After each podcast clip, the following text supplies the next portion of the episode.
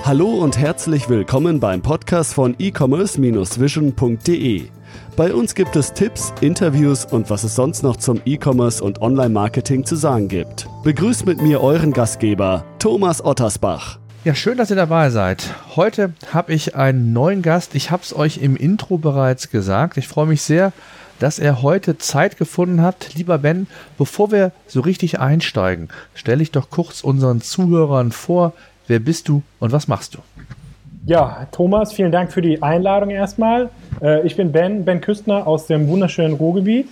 Ähm, ich habe zwei Firmen. Ähm, zum einen beraten wir Firmen im Bereich Facebook Advertising mit den Social Marketing Nerds und zum anderen habe ich mein eigenes Salat-Startup potsalat.de und ja, darüber werden wir heute, glaube ich, ein bisschen sprechen.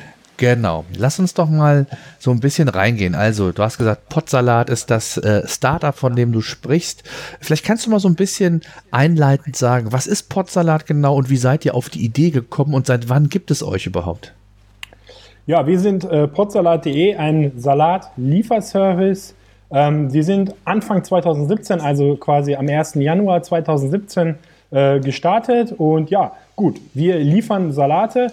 Ähm, wir sind aber keine klassische Salatbar, die jetzt in irgendeinem Szeneviertel äh, sitzt, sondern äh, wir sind quasi ein Online-Shop für Salate. Das heißt, wenn du Hunger hast und nicht immer nur Pizza oder Burger bestellen möchtest, dann kannst du auf www.potsalat.de gehen und ja, dir einen Salat äh, aussuchen oder dir einen Salat selbst zusammenstellen in unserem Konfigurator und dann liefern wir den zu dir innerhalb von 30 bis 60 Minuten. Aktuell muss ich eben dazu sagen, nicht deutschlandweit. Das geht nicht so einfach. Ähm, wir sind aktuell in Essen, also in der Stadt Essen, äh, planen jetzt irgendwann bald mal die Expansion, aber aktuell ist es quasi in Essen nur verfügbar, unser Angebot. Aber ja, der große Unterschied zu einer klassischen Salatbar ist eben, dass du wirklich online bei uns die Salate quasi bestellst. Mhm.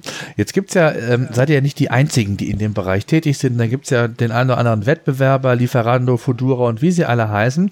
Ähm, jetzt seid ihr ja in einen Markt eingestiegen, der schon, ich sage jetzt mal, recht gut besetzt ist. Ähm, zwar in der Nische, wo es nur Salat gibt, also nicht, ich sag mal, wie das andere machen, der klassische Lieferservice für Pizza, Sushi und so weiter. Wie seid ihr damals dran gegangen, als ihr gesagt habt, wir wollen ein, ein, ein Service anbieten, der Salat als Lieferservice auch etabliert, wohl wissend, dass es da schon recht großes Wettbewerbspotenzial gibt. Was waren da so eure Gedanken und ähm, wieso seid ihr davon überzeugt, dass ihr das trotzdem schaffen könnt? Ähm, ich glaube, dass der Markt besetzt ist, ist, das ist immer so eine Ansichtssache. Also es gibt immer zwei Arten von Leuten. Die einen Leute sehen, dass in einem Markt viele Menschen sind und sagen sich, okay, da sind ja schon so viele Wettbewerber, um Gottes Willen, da gehe ich nicht rein. Die anderen Leute sagen sich, äh, da gibt es viele Firmen, die dort Geld verdienen, also ist die Wahrscheinlichkeit hoch, dass wir auch dort Geld verdienen. Also dieses Thema, wie viel Wettbewerb ist dort, kann man immer von zwei Seiten sehen. Ne? Es gibt halt irgendwelche angesagten Szeneviertel in der Stadt und da sind zwar schon 15 äh, Kneipen, aber alle Leute gehen halt immer in, ins Bermuda-Dreieck in Bochum, weil dort eben dieses Kneipenviertel ist. Und deswegen kann es auch Sinn machen, dort das 16. Restaurant aufzumachen, so als Beispiel. Dazu finde ich auch, ähm, muss man auch sagen, ähm, gerade der Online-Lieferbereich ist ein extremer Wachstumsmarkt. Also die Lieferandos und Fodoras haben den Weg quasi eigentlich ja erst geebnet für uns. Ähm, es, es, gibt diverse Statistiken von angesagten, also hier von Statista und Co. zum Beispiel, die sagen, dass der Online-Liefermarkt in Deutschland, dass der Markt innerhalb der nächsten drei bis vier Jahre sich, das Marktvolumen sich verdoppeln wird. Ähm, gleichzeitig äh, ist es eben auch so, äh, wir sind alle mittlerweile gewöhnt, dass wir irgendwie unsere äh, Kleidung online kaufen und ganz viel E-Commerce im Online stattfindet. Der Lebensmittelhandel online ist aber noch sehr, sehr minimal. Also einmal was das Thema angeht, wirklich, ja, wie im Supermarkt einzukaufen. Da sind wir ungefähr noch nicht mal ein Prozent des deutschen Handels findet dort online statt und das statt und das Gleiche gilt eben auch für, ich sag mal, On-Demand-Gastronomie und das ist eben, was wir anbieten. Also zum einen gibt es schon Wettbewerber, zum anderen ist es aber auch ein mega Wachstumsmarkt und ja, deswegen sind wir da reingegangen und du hast es eben auch schon erläutert.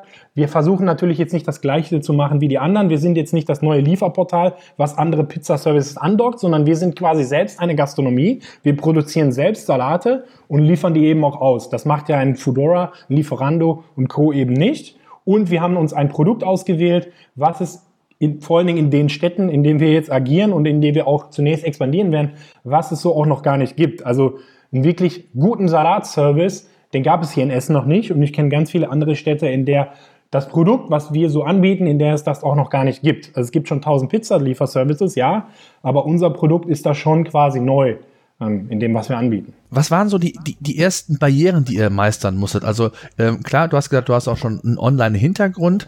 Ähm, wie seid ihr da rangegangen? Also um euch äh, natürlich darauf zu fokussieren, ein gutes Produkt anzubieten. Was war euch da wichtig so in dem ersten Schritt?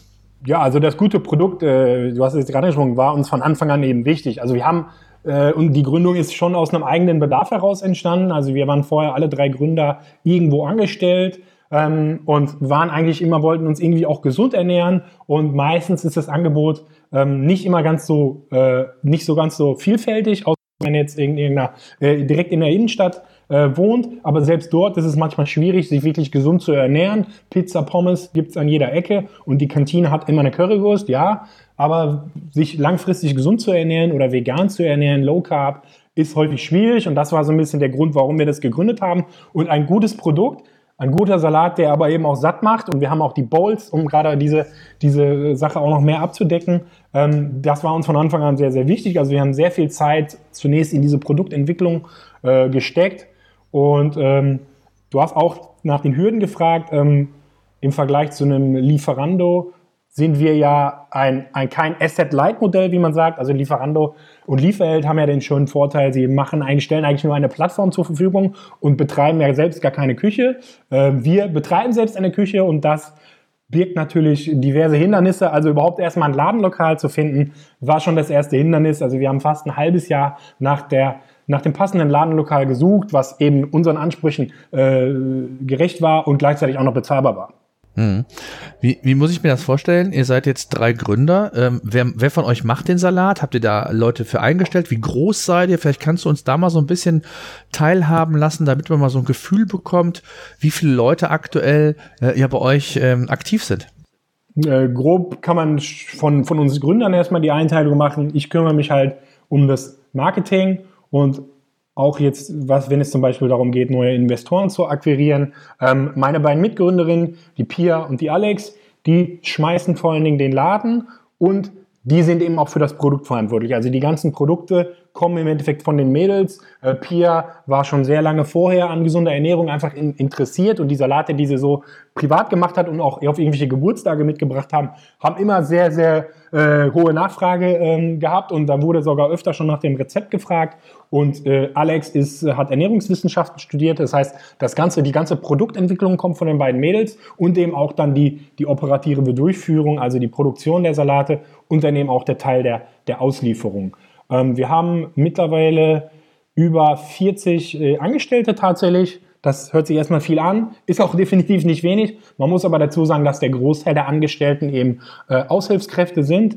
Ähm, eben zum Beispiel unsere Fahrer, das sind zu 90 Prozent eigentlich äh, Studenten. Und eben auch in der Küche haben wir zum Teil Festangestellte, die Vollzeit arbeiten, aber der Großteil sind eben Aushilfen, die dann eben dabei helfen, den Salat äh, zu produzieren. Mhm. Nimm uns doch mal mit so ein bisschen, dass wir mal ein Gefühl bekommen, wie muss ich mir das vorstellen? Also wie viele Essen gehen da mittlerweile über die Ladentheke? Genau, also wir sind gestartet mit äh, 60 Salaten pro Tag. Das war eine riesen Herausforderung, damals diese 60 Salate überhaupt hinzubekommen und wir waren sehr stolz, dass wir eben direkt ausverkauft waren. Mittlerweile sind wir im Durchschnitt bei 300 Salaten. Also wir liefern am Tag ca. 300 Salate aus. Ähm, es gibt aber auch Rekordtage. Also wir haben auch an einem Tag schon mal die 400 400 Salatgrenze geknackt. Nicht nur an einem Tag, das war schon öfter der Fall. Ähm, ja, aber im Durchschnitt liegen wir so bei 300 und es schwankt tatsächlich äh, auch sehr stark von den Tagen her. Also wir haben aktuell nur am Wochenende geöffnet und es ist ganz interessant bei so einem Projekt. Man lernt halt die spannendsten Dinge. Und ich kann verraten, der Donnerstag, heute ist zufälligerweise Donnerstag, ähm, ist immer mit Abstand der krasseste Tag. Also da geht wirklich sehr, sehr viel über die, über die Ladentheke, beziehungsweise liefern wir dort sehr, sehr viel aus. Ähm, Im Vergleich dazu ist oft der Freitag, äh, liefern wir nur ungefähr halb so viele Salate aus wie an einem Donnerstag. Jetzt hast du, ihr habt nur am Wochenende geöffnet oder habt ihr nur? Nee, am, Wochen, am Wochentagen. An Wochentagen, okay, also am Wochenende so, selbst ja. nicht. Äh, was, was, ist der Grund dafür? Also habt ihr es getestet oder ist es einfach, äh, weil ihr am Wochenende da gar nicht irgendwie aktiv werden wolltet, sondern wirklich nur euch auf, de, auf die Wochentage fokussieren? Was ist der Grund? Naja, wir, wir sind ähm, ähm, grundsätzlich, wir sind gestartet und haben uns natürlich erstmal ein bisschen Gedanken gemacht, mehr ist, wer ist eigentlich unsere Zielgruppe? Und unsere Kernzielgruppe ist gar nicht, was jetzt zum erst auf der Hand liegen würde, die Leute, die einen Salat nach Hause bestellen, sondern die meisten Salate bestellen tatsächlich Leute zur Mittagszeit, wenn sie gerade im Büro sind oder wenn sie auf der Arbeit sind. Also die meisten Salate gehen eigentlich quasi an, in dem Sinne Businesskunden. Also das sind immer noch private Menschen, die unsere Ess, unser Essen bestellen und keine Unternehmen in dem Sinne, aber die Leute bestellen es sich auf die Arbeit. Mittags liefern wir eben deutlich mehr Salate als am Abend aus und logischerweise arbeiten die meisten Leute am Wochenende nicht. Die meisten Büros sind immer geschlossen. Und deswegen liefern sind wir erst zumindest an den Wochentagen gestartet. Zuerst sind wir auch nur mittags gestartet, haben irgendwann den Abend hinzugenommen. Ähm, das wächst aber auch. Und aktuell ist es eben so, ähm, da wir personaltechnisch immer noch aufstocken müssen und wenn wir so weit sind, dass wir auch in der Lage sind, am Wochenende aufzuliefern, auszuliefern, werden wir auch den Schritt gehen. Aber da gehört eben einiges dazu. Ähm, es muss eigentlich immer jemand vor Ort sein von unserem Gründerteam, der den Laden, also die, die Produktion quasi leitet. Ähm, das ist aber nun mal nicht äh, an sieben Tagen die Woche möglich. Wir haben jetzt die ersten Mitarbeiter, die irgendwann in der Lage sind, wirklich Schichten alleine zu leiten und dann können wir auch ruhigen Gewissens irgendwann am Samstag mal den, den, den Shop quasi freigeben. Ähm, aber eben eins nach dem anderen, da gehört eben einiges dazu, um diese 300 bis 400 Salate am Tag auch wirklich äh, auszuliefern und das eben in einer hohen Qualität. Mhm. Jetzt ähm, ist natürlich die nächste Frage, dass, äh, wir haben es eben besprochen, ähm, die, den, den Einkauf und den Saat, die Produktion ist ja das eine. Vielleicht kannst du uns mal so ein bisschen teilhaben lassen, welche Marketingkanäle ihr letztendlich einsetzt, um wirklich auf euer Produkt auch aufmerksam zu machen. Genau, also wir haben, wie gesagt, im Endeffekt einen klassischen äh, Online-Shop ähm, und dann bist du eigentlich genau wie erstmal wie jedes andere E-Commerce-Unternehmen. Also wir haben natürlich von Anfang an versucht, einen guten Online-Shop zu bauen. Ähm, ich habe vorher bereits ein paar Projekte in dem Bereich gemacht und bei E-Commerce-Firmen gearbeitet im Online-Marketing. Das heißt, ich hatte hier auf jeden Fall Vorerfahrung. Ähm, von Anfang an haben wir natürlich so ein bisschen darauf geachtet, dass unser Shop auch in Suchmaschinen gut gefunden wird falls uns da jemand sucht oder falls jemand Salat bestellen im Essen eingibt. Ähm, das sind aber relativ wenige Leute, aber dieses Basis-Setup ist natürlich vorhanden. Ähm, der wichtigste Marketingkanal, mit dem wir gestartet sind, ist Social Media, insbesondere halt natürlich Facebook. Unser Instagram-Kanal, den gibt es auch vom ersten Tag an, aber unser Hauptmarketingkanal ist eigentlich Facebook und das heißt eben Facebook Organic, aber eben auch Facebook Anzeigen und das ist eigentlich heute, bis heute der Marketingkanal, in dem wir ungefähr 80 Prozent unseres gesamten Marketingbudgets äh, rein investieren. Social Media äh, ist ein wichtiger Kanal, kann ich mir vorstellen. Jetzt ist natürlich die Frage, genau wie im E-Commerce auch, ähm, muss sowas ja natürlich auf lange Sicht gesehen profitabel laufen. Das heißt, ähm, wie funktioniert das? Also habt ihr da schon die Stellschrauben gefunden, dass sich das für euch rechnet? Und die zweite Frage ist, ähm, was ist neben Social Media denn der nächste Schritt? Also wie wollt ihr es schaffen, dann, ich sag mal, das Geschäftsmodell weiter zu skalieren? Ähm, grundsätzlich sind bei Facebook und Co. über ein Viertel aller Deutschen täglich unterwegs. Das heißt, äh, wir können da noch sehr, sehr viele Leute erreichen langfristig. Ähm, du hast einen sehr schönen Punkt gerade angesprochen. Ähm, unsere Marketingstrategie, ähm, da gibt es so einen wunderschönen Spruch, den ich nur ganz gerne anwende. Ähm, Marketing brings them in and taste brings them back. Also wir gewinnen Neukunden primär über Facebook und Instagram, aber unser Produkt ist eben so gut, dass wir eine sehr hohe Wiederkaufrate haben. Und auf diese Wiederkaufrate legen wir von Anfang an sehr hohen Wert. Wir haben von Anfang an nicht nur einfach analysiert, welche Salate verkaufen wir gut, welche machen einen guten Umsatz, sondern wir haben uns auch angeschaut, welche Salate haben eine hohe Wiederkaufquote, welche Neukunden, die bei ihrem Einstieg den Salat Limbecker Schatz gewählt haben, wie hoch ist der Anteil der Wiederkäufer. Und da haben wir ein paar spannende äh, Sachen herausgefunden. Es gab ein paar Salate, die sich sehr gut verkauft haben zu Beginn, aber alle Kunden, die den beim ersten Mal bestellt haben, sind dann, oder ein Großteil ist dann abgesprungen, weil er im Endeffekt nicht gut genug war und haben dann nie wieder bestellt. Wir haben also sehr viel Zeit zu Beginn in diese Retention-Analyse oder eben Kundenbindung äh, gesetzt, sodass wir eben mittlerweile quasi jeder zweite Neukunde, den wir einmal über irgendeinen Kanal gewinnen, auch zu einem langfristigen Kunden bei uns wird und wir eben einen relativ hohen Customer Lifetime Value erhalten. Weil grundsätzlich ist jede die Bestellgröße im Durchschnitt ja bei uns jetzt im Vergleich zu einem, weiß ich nicht, Elektronikhändler natürlich deutlich geringer ähm, unser durchschnittlicher Warenkorb, aber bei uns ist eben die Wahrscheinlichkeit viel, viel höher. Die bestellen zwei bis dreimal die Woche. Ich hatte auch mal so einen witzigen Fall. Äh, wir liefern ja auch zum Teil, wenn es Engpässe gibt, auch mal selber auf, aus. Und ich habe tatsächlich einer Kundin den Salat geliefert und die hat mir erzählt, dass sie am abends geliefert und die hat mir dann erzählt, dass sie sich mega bedankt, weil heute Mittag war der Salat auch ja so super. Also wir haben teilweise Kunden, die bestellen sogar zweimal am Tag. Und das ist natürlich der schöne Vorteil von Food, sage ich mal. Ähm, ja, die Leute bestellen was bei dir, die essen es und naja, nächsten Tag haben sie ja theoretisch wieder Hunger. Mhm. Jetzt äh, habt ihr euch sicherlich im Gedanken im Vorfeld gemacht, äh, du hast eben gesagt, die Zielgruppe sind eher Leute, die dann äh, auf Arbeit, auf der Arbeit sind und äh, in der Mittagspause vielleicht auch zu euch kommen, andere auch abends. Aber jetzt ist es ja so, äh, aus der ähm, Praxis kann ich es mir so vorstellen, man, man trifft sich oder man verabredet sich mit Kollegen und sagt hier, ich möchte was essen. Der eine möchte einen Salat haben, der andere eine Pizza. Ist das nicht auch eine Hürde oder ein Hindernis, dass Leute bei euch buchen, weil sie nicht alles aus einer Hand von euch bekommen, sondern der eine möchte vielleicht Nudeln, der andere andere Pizza, der andere Salat. Und so einigt man sich eher bei einem, ich sag mal, Lieferservice anzurufen, der alles aus einer Hand liefert, als jetzt zum Beispiel bei euch. Habt ihr euch mit dieser Thematik mal auseinandergesetzt und, und äh, wie, sieht, wie seht ihr das? Ähm, also wir haben uns da eine klare Strategie und die, die ist quasi genau entgegen dieser Meinung. Also wir setzen halt auf ein extrem starkes Produkt. Wir wollen halt die geilsten Salate der Stadt produzieren und setzen eben voll auf dieses Produkt. Das heißt, der Aspekt, dass andere Leute, ja, weiß ich nicht, der eine will Pizza, der andere will dies, der andere will das. Genau die Leute, die, äh, ich sag mal so, die interessieren uns in dem Sinne nicht, sondern wir wollen ein so starkes Produkt bauen, dass die Leute eben zu uns wollen, weil unser Produkt so gut ist. Und vielleicht gibt es den einen oder anderen, also wir wollen nicht der Allerweltsladen sein. Wir wollen nicht, wir, bieten dies an, wir bieten das an und Pommes haben wir auch noch und Schnitzel. Ich meine, gerade im Gastronomiebereich, ihr kennt das. Also es gibt Restaurants, da gehst du rein, ähm, die haben, weiß ich nicht, 150 Gerichte auf der Karte, aber keins machen sie eben richtig. Und wir verfolgen genau diese Strategie. Wir schreiben uns auf die Fahne, dass wir mit dem besten Salat zumindest in Essen haben.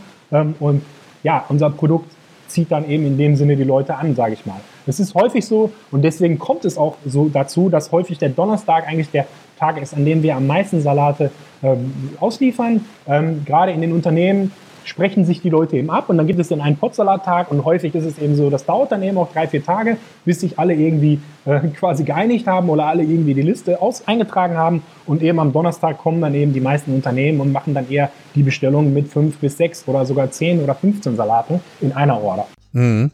Wie ist das? Äh, ähm, habt ihr eine eigene App auch? Also oder macht ihr alles rein responsive über, über die Webseite? Wie sieht das aus? Genau, aktuell äh, ist es eine reine responsive Website. Ähm, ne, auf, auf Mobile legen wir da schon extrem viel Wert. Ähm, Im Hintergrund wird aber gerade eine App tatsächlich produziert, wie das manchmal so ist. Es dauert alles ein bisschen länger als geplant, aber die App ist natürlich schon längst in Arbeit. Wie wichtig ist Mobile mittlerweile für euch? Also wie viele Leute buchen oder ordern tatsächlich mobil über ihr Handy? Ähm, also es ist, also es sind tatsächlich immer noch mehr Leute auf dem Desktop, muss man sagen. Ähm, aber Mobile ist extrem wichtig für uns.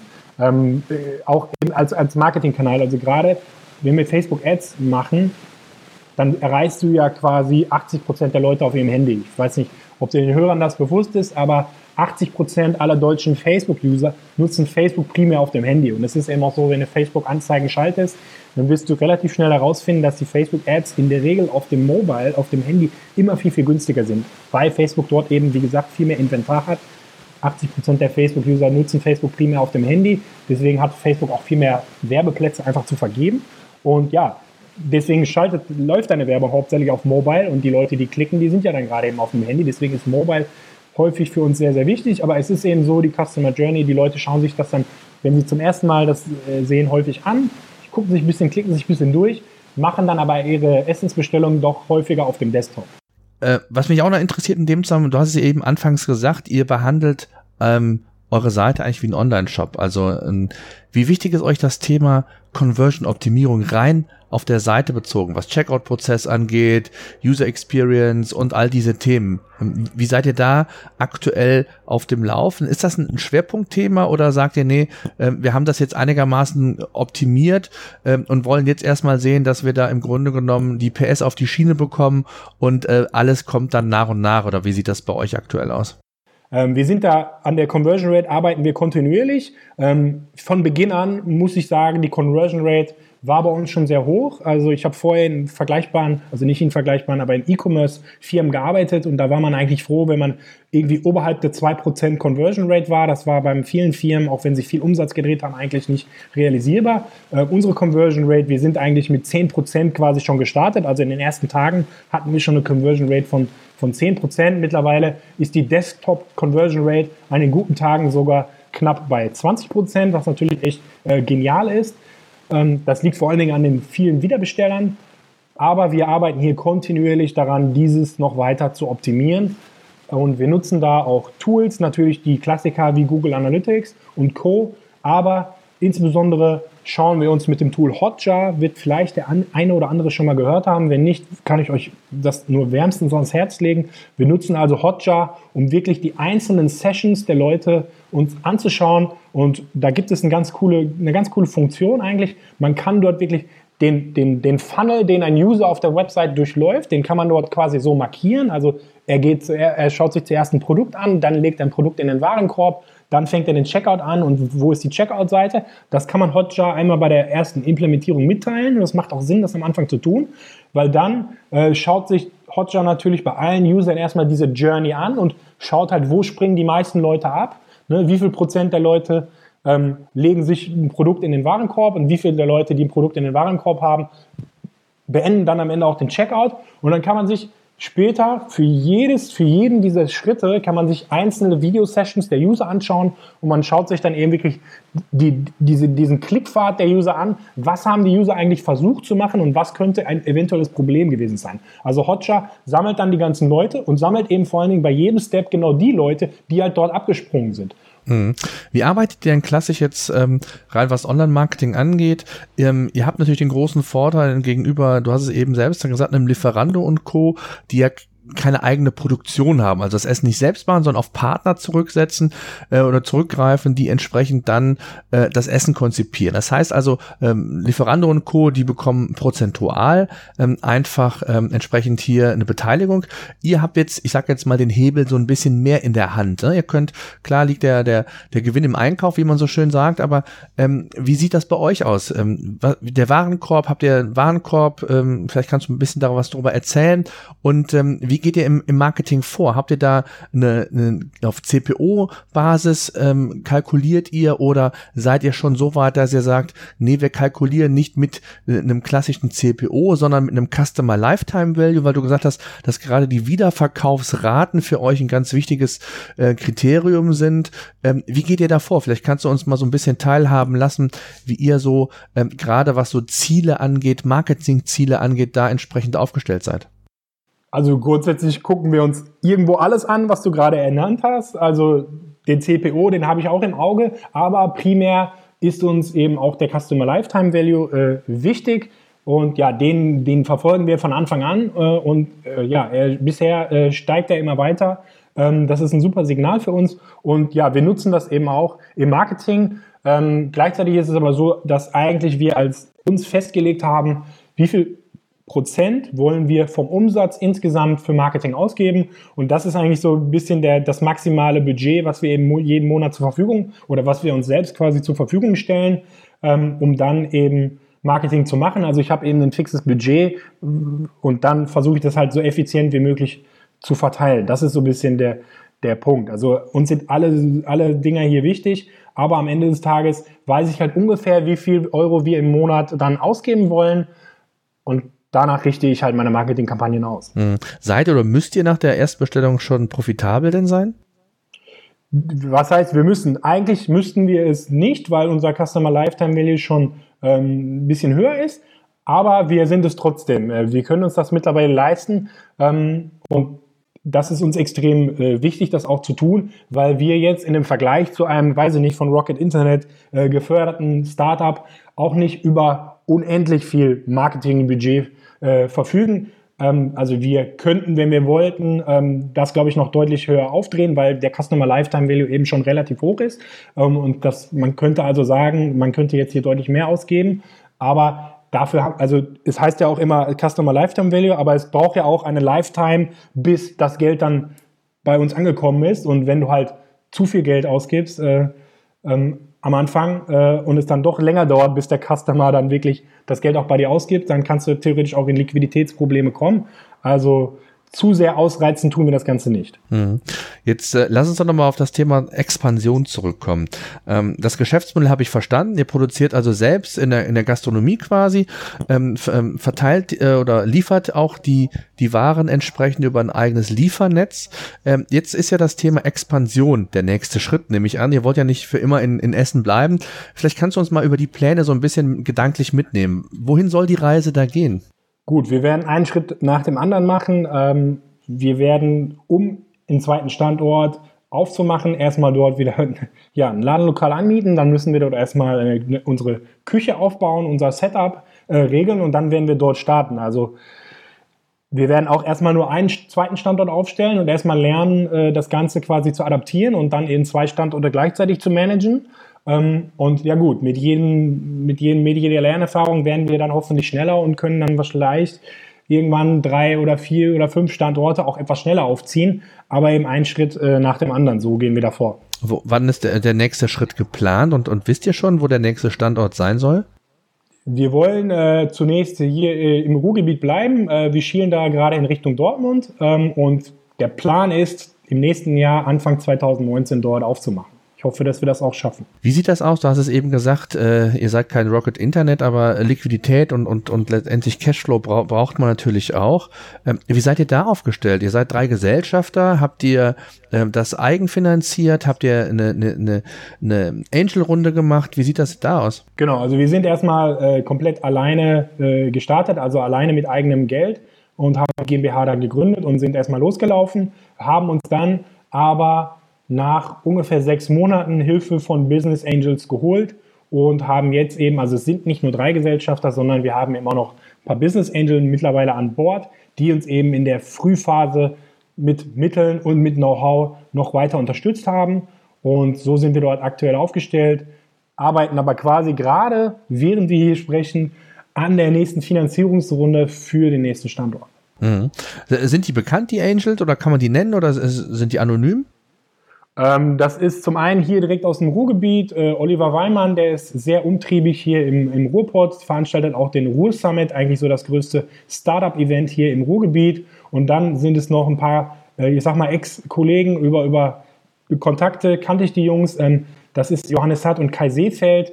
Ähm, Im Online-Marketing wird dir vielleicht das Tool Product, Product Up bekannt sein. Mhm. Kennst du das? Mhm. Google, gerade für Google ähm, Anzeigen. Und ja, das sind die beiden Gründer von Product Up. Ähm, und die beiden Jungs haben noch mit bei uns investiert. Du hast es auf der einen Seite eben schon mal erwähnt, dass äh, natürlich ein Hebel ist zu sagen, wir müssen jetzt natürlich neue Standorte schaffen. Das ist zum einen natürlich immer kapitalintensiv. Zum anderen ist es natürlich auch wichtig, dass ihr genau was du gesagt hast, das erstmal adaptiert, wie man einen Standort managen kann. Du hast ganz zu Anfang gesagt, dass immer einer von euren Gründern eigentlich dabei sein muss, ähm, um, um überhaupt jetzt äh, ja aktuell zumindestens äh, das Unternehmen weiterentwickeln zu können. Jetzt müsst ihr natürlich entsprechende äh, Learnings ziehen und auch vielleicht sogar Tools einsetzen, mit denen ihr zukünftig ähm, arbeiten müsst, um auch eine gewisse Transparenz einzubekommen. Was sind so klassische Toolsets, auf die ihr zurückgreift, ähm, um, um das äh, vielleicht aktuell bewältigen zu können, auch zukünftig so zu machen? Ja, grundsätzlich gibt es eben einfach in unserem Business einfach nochmal zwei Bereiche. Ne? Das ist einmal der ganze Online-Part und dort ist, das ist natürlich per se alles digital getrieben und da nutzen wir alle gängigen Online-Tools, die es gibt. Aber gerade was du jetzt ansprichst für den Offline-Bereich, also für die Filiale und für das Management, da ist es eben nun mal so, so sehr stark digital getrieben ist das Ganze eben einfach noch nicht. Es gibt aber hier und da mittlerweile auch schon ganz coole äh, Startups und Geschichten, die man verwenden kann, um das Ganze einfach äh, in der digitalen Welt ein bisschen effizienter zu machen. Wir nutzen zum Beispiel Shiftplan heißt es, wird mit Y geschrieben, ist ein deutsches Startup, gerade für Schichtplanung, für jeden Mitarbeiter. Also bei uns ist es mittlerweile so, jeder Mitarbeiter ähm, hat in dieser App, in der Shiftplan-App quasi seinen eigenen Zugangscode und bei uns im Laden hängt ein iPad und jeder Mitarbeiter, jeder Fahrer, ähm, wenn er reinkommt, wir haben also keine Stempelkarte oder ähnliches, sondern das findet alles eben digital statt. Jeder Mitarbeiter stempelt sich dort quasi eben ein und stempelt sich am Ende seiner Schicht auch wieder aus. Die Schichtpläne für jede Woche werden dort auch eben erstellt. Jeder Mitarbeiter kann sich über die App direkt freischalten, dann habe ich Zeit, dann habe ich keine Zeit. Das läuft alles über die App und gleichzeitig können so dann auch die Lohnabrechnung am Ende des Tages etwas effizienter schon mal für den Steuerberater vorbereitet werden. Also so ein Tool nutzen wir zum Beispiel, um das Ganze ein bisschen effizienter äh, zu gestalten. Mhm, okay. Ähm, jetzt kann ich mir vorstellen, dass als äh, eine der letzten Fragen ähm, Ihr seid in Essen gestartet. Ich nehme an, weil ihr selbst auch aus dem Ruhrpott kommt. Ähm, jetzt äh, ist ja so der nächste Gedanke, das hippe Berlin, wie man so schön sagt. Ist das nicht ein Thema zu sagen, auch da in der Großstadt vielleicht nochmal zu starten? Und wieso habt ihr bewusst oder plant ihr auch bewusst die Expansion im Ruhrgebiet, weil die Nähe zu euch da ist? Oder ähm, seht ihr den Markt gar nicht so? Oder was sind da so die Gründe?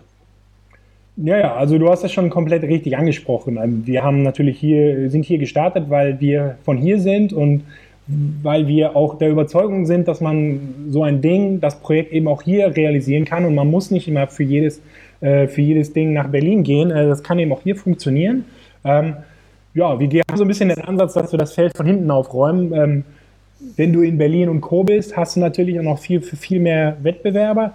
Da passiert jede Woche ganz viel. Ähm, wenn du hier in Essen bist, hast du auch Vorteile. Du hast vielleicht eine kleinere Zielgruppe, wobei Essen auch eine Großstadt ist, aber du bist eben auch viel stärker in der Aufmerksamkeit. Also wir waren bereits hier im Lokalradio, wir waren in jeder Zeitung, wir werden zu Podcasts eingeladen, ähm, auch lokale Podcasts. Das ist in den Großstädten, speziell Berlin, hast du angesprochen, natürlich ein bisschen anders. Da würden wir mit unserer äh, Geschäftsidee vielleicht ein bisschen untergehen. Und das ist somit einer der Gründe, äh, warum wir erstmal so ein bisschen hier unsere Hausaufgaben machen wollen. Und klar, wir wissen alle nicht, wo die Reise am Ende hingeht, aber ähm, vielleicht gibt es unsere Salate irgendwann auch in Berlin. Aber wir werden erstmal hier so ein bisschen den Westen äh, für uns versuchen zu beanspruchen und dann sehen wir weiter. Jetzt gibt es ja gerade auch bei uns hier in Köln ähm, sehr viele oder hier und da immer wieder Salatbars.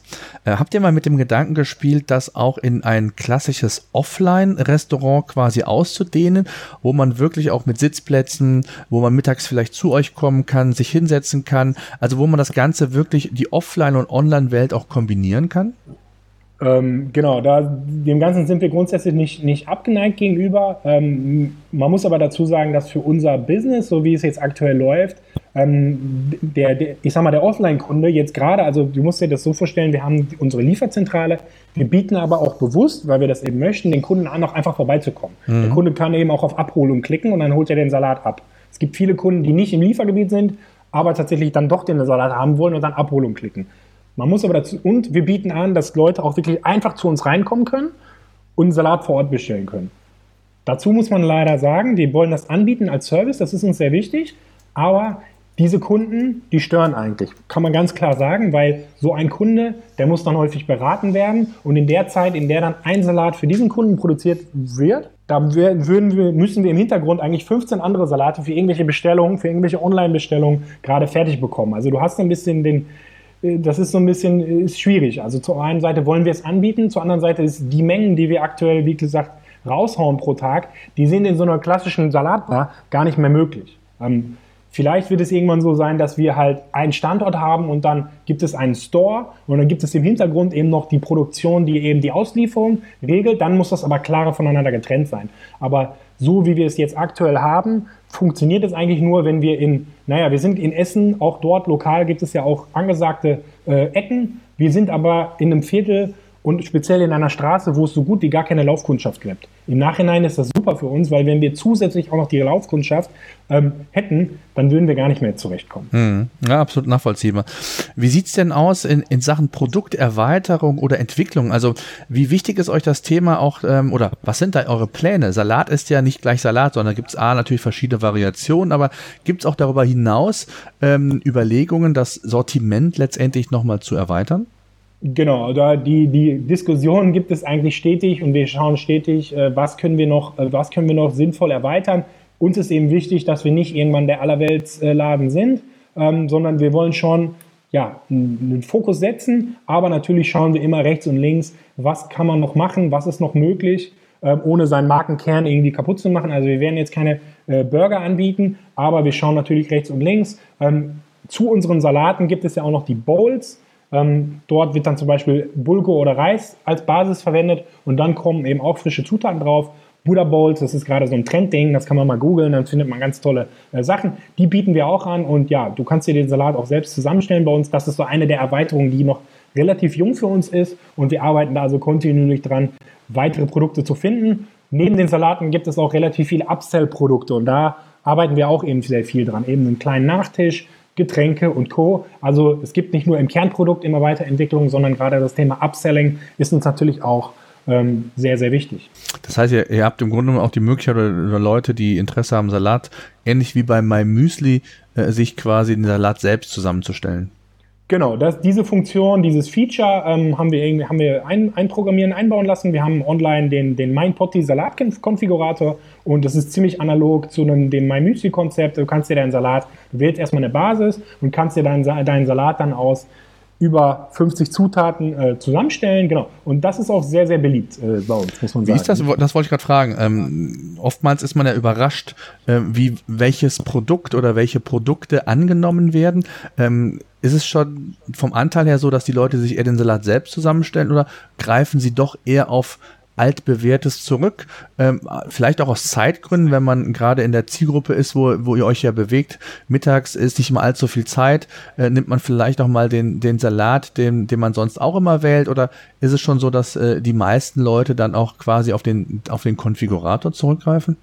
Also das kann man jetzt mit zwei Seiten äh, so ein bisschen erklären. Ähm, auf der einen Seite ist von allen, wenn man die Salate auf Einzelbasis anguckt, ist der Mein Potti quasi eigentlich in der Regel immer der meistverkaufte Salat. Also jeden Tag werden, am, wenn die, Salate einzeln miteinander vergleichst, ist der Mein Potti, der selbst konfigurierte, immer der, den wir am meisten verkaufen. Wenn man aber jetzt sagt Standardsalate und Bowls, versus mein Potti, dann verkaufen wir insgesamt viel, viel mehr Standardsalate. Also alle sieben Standardsalate machen, verkaufen wir insgesamt viel, viel häufiger als den mein Potti. Mhm. Aber wenn man die einzelnen Salate miteinander vergleicht, ist es tatsächlich der Topseller.